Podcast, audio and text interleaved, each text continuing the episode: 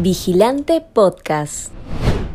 Despierta Vigilante. Estas son las noticias que debes saber para arrancar bien informado la mañana. Congreso de la República censura a la ministra Betsy Chávez por su cuestionada gestión. La ministra de Trabajo y Promoción del Empleo, Betsy Chávez, fue censurada por el Pleno del Congreso con 71 votos a favor, 28 en contra y 12 abstenciones, con lo que el presidente de la República, Pedro Castillo, debe aceptar su renuncia dentro de las 72 horas siguientes, según el reglamento interno del Parlamento. La moción impulsada por las bancadas de Fuerza Popular, Renovación Popular y Avanza País obtuvo el respaldo de Waldemar Cerrón, vocero de Perú Libre, y otros parlamentarios de lápiz como Guido Bellido y Margot Palacios. En total, fueron nueve votos del oficialismo que permitieron la destitución de Chávez Chino por su cuestionada gestión en el Ministerio de Trabajo y Promoción del Empleo. El jefe de Sunafil y su plana mayor renunciaron ante riesgo de copamiento político en la institución. La Superintendencia Nacional de Fiscalización Laboral se quedó sin su plana mayor luego de una ola de renuncias que encabezó el superintendente Jesús Valdión tras el anuncio de una reestructuración de la entidad adscrita al Ministerio de Trabajo y Promoción del Empleo, que hasta el día de ayer estaba presidido por la ministra Betsy Chávez. En un oficio remitido el 25 de mayo al despacho de la ministra Chávez, Valdión ratificó que la institución es técnica, especializada, con autonomía e independencia.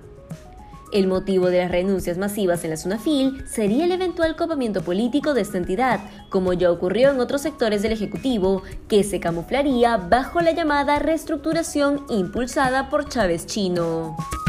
Se cumplen 43 días de paralización minera y el gobierno sigue sin poder resolver el conflicto de las bambas. La empresa minera MMG Las Bambas informó que son 43 días de paralización de la operación minera que ha generado más de 400 millones de dólares en pérdidas en exportaciones y más de 220 millones de soles en rentas para el país y la región Apurímac.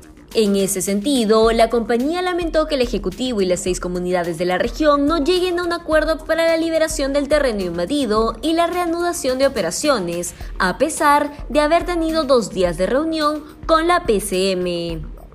En el último encuentro incluso participó el propio presidente Pedro Castillo, pero no se llegó a ningún acuerdo. La empresa minera explicó que muchas de las demandas de los comuneros son nuevas y no están consignadas en acuerdos anteriores, y entre ellas figuran esquemas no contemplados en el ordenamiento legal vigente, como por ejemplo una participación del 50% de las utilidades de MMG a cambio de un supuesto aporte de terrenos, los cuales ya fueron adquiridos y pagados por las Bambas a la propia comunidad en 2013.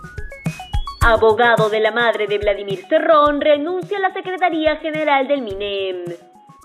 Un importante cambio se dio en el Ministerio de Energía y Minas, sector que ha sido copado los últimos meses por allegados a Perú Libre y Vladimir Cerrón.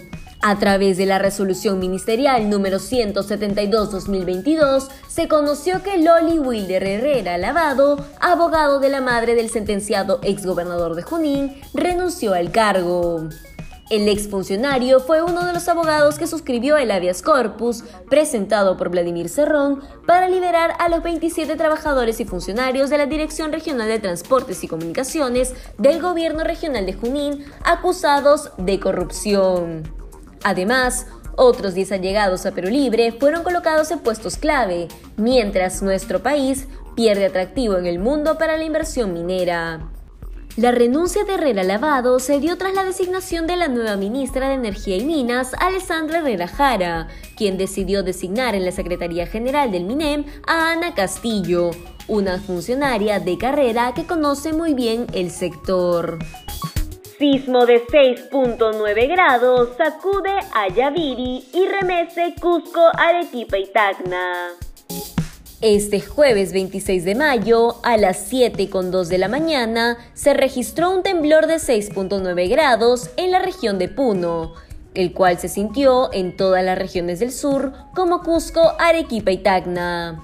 De acuerdo a los datos oficiales del Instituto Geofísico del Perú, el sismo tuvo como epicentro el noroeste de Ayaviri, a una profundidad de 240 kilómetros. Si bien el temblor se sintió principalmente en la región altiplánica, las provincias cercanas también se vieron afectadas. Hasta el momento no se han registrado fuertes daños materiales y tampoco pérdidas humanas. Si quieres seguir informándote, te invitamos a revisar nuestra web vigilante.pe. No olvides suscribirte a nuestro canal de YouTube y seguirnos en redes sociales como Facebook, Instagram y Twitter. Ahora también podrás escucharnos a través de Apple Podcast, Google Podcast y Spotify.